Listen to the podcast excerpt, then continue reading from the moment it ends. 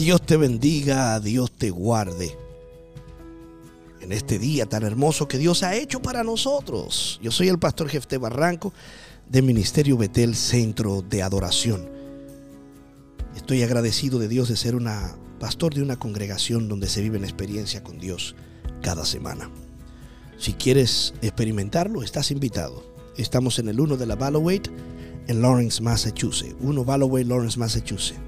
También puedes seguirnos a través de nuestras redes sociales, Facebook, Instagram, como Ministerio Betel CDA. También puedes conseguirlo a través de YouTube, Facebook, Instagram como Jefte Barranco.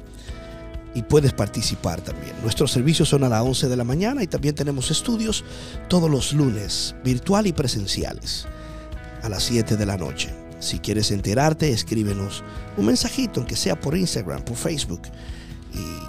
Encantado de responderte y poder ayudarte y, anexarte para que aprendas de la palabra junto con nosotros y otras personas que nos acompañan. Esto es parte de lo que somos y en esto nos convertimos. Ahora, en el capítulo anterior hablábamos sobre qué es un discípulo de Dios. Y había mencionado el primer punto, que es una respuesta al llamado inicial de Dios. En este capítulo seguimos hablando y vamos a hablar del segundo punto. Estos puntos que te estoy dando son los puntos que tú debes de tomar en cuenta que van a identificar en ti que tú eres un discípulo de Dios.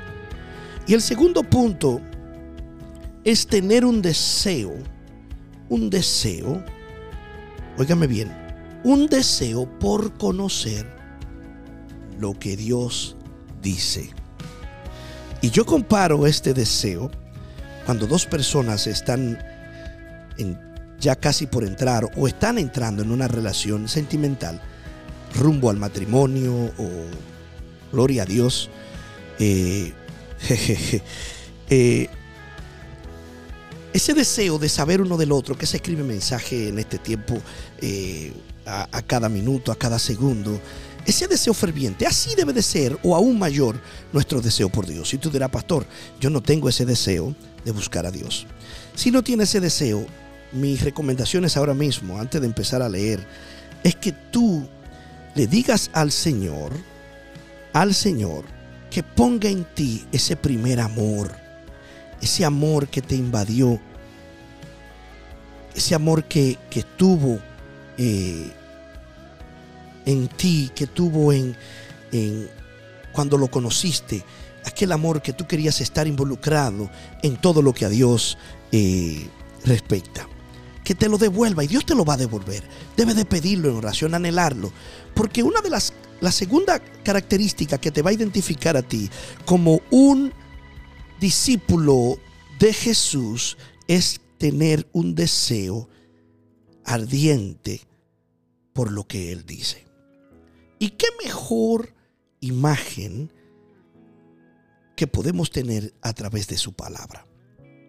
Dios dejó una imagen de Él y su Hijo claramente plasmada en papeles que hoy en día tenemos acceso a ella fácilmente para que podamos entrar a conocerle.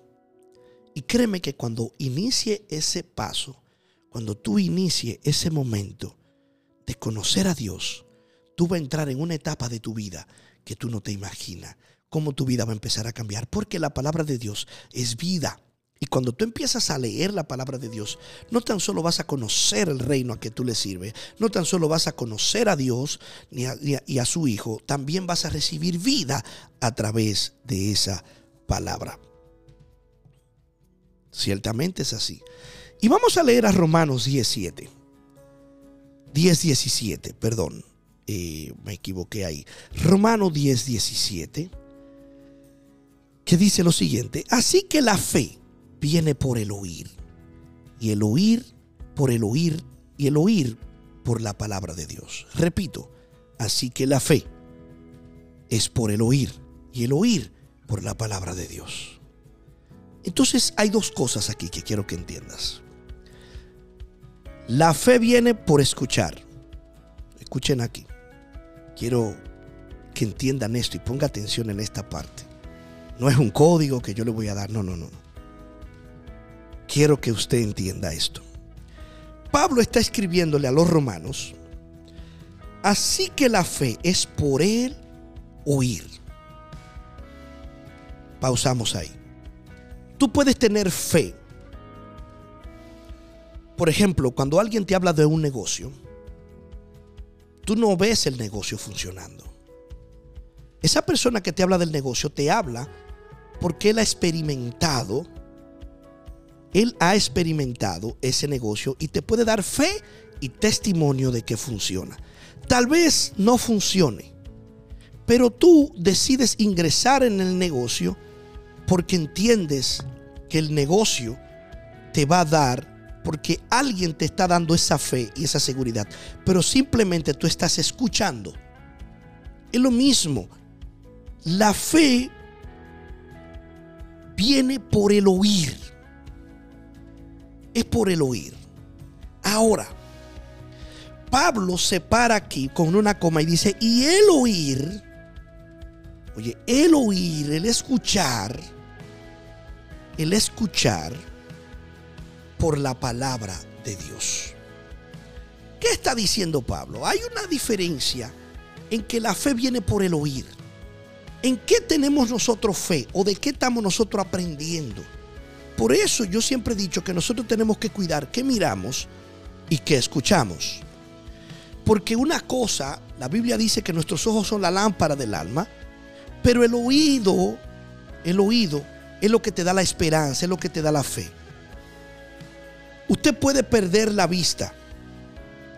Y si usted tiene sus oídos buenos, usted sigue viviendo incluso desarrolla habilidades extras y sus oídos se convierten en sus ojos. Pero póngase a pensar que usted pierda los oídos y nada más vea. ¿Cómo sería su vida? Una vida sin sonido, solo mirándola.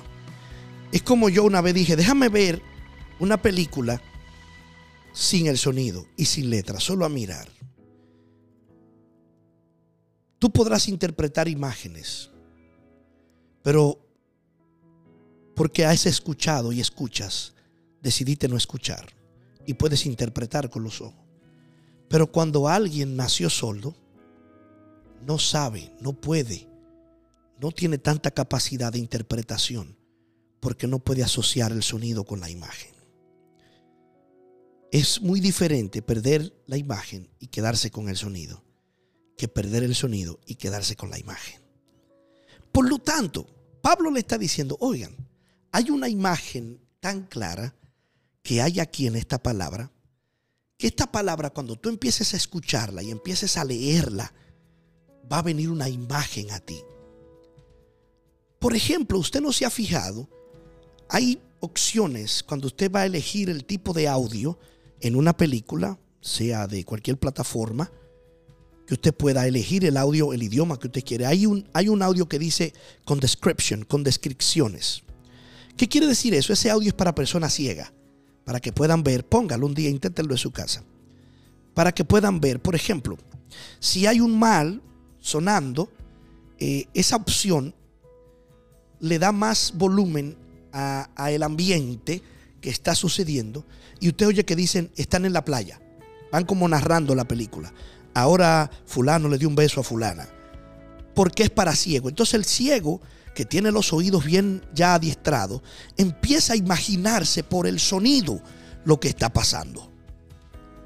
Entonces, cuando tú empiezas a leer la palabra y a interesarte a buscar de Dios, tú empiezas a crear en tu interior una imagen del cielo, una imagen del Creador, una imagen de aquel Dios tan poderoso, una imagen de Jesús. Y tú empiezas a tener fe en todas las hazañas que tú vas mirando, en toda la palabra que tú vas leyendo y escuchando que hay en la Biblia. Por eso, una de las cosas uno de los puntos que te van a identificar como un discípulo a ti es la palabra.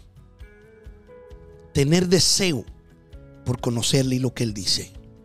Porque cuando empiezas a hablar lo que él dice, a leer de lo que él dice, vas a tener una imagen clara y precisa de quién es Dios y lo que Dios es capaz de hacer por tu vida y por la mía.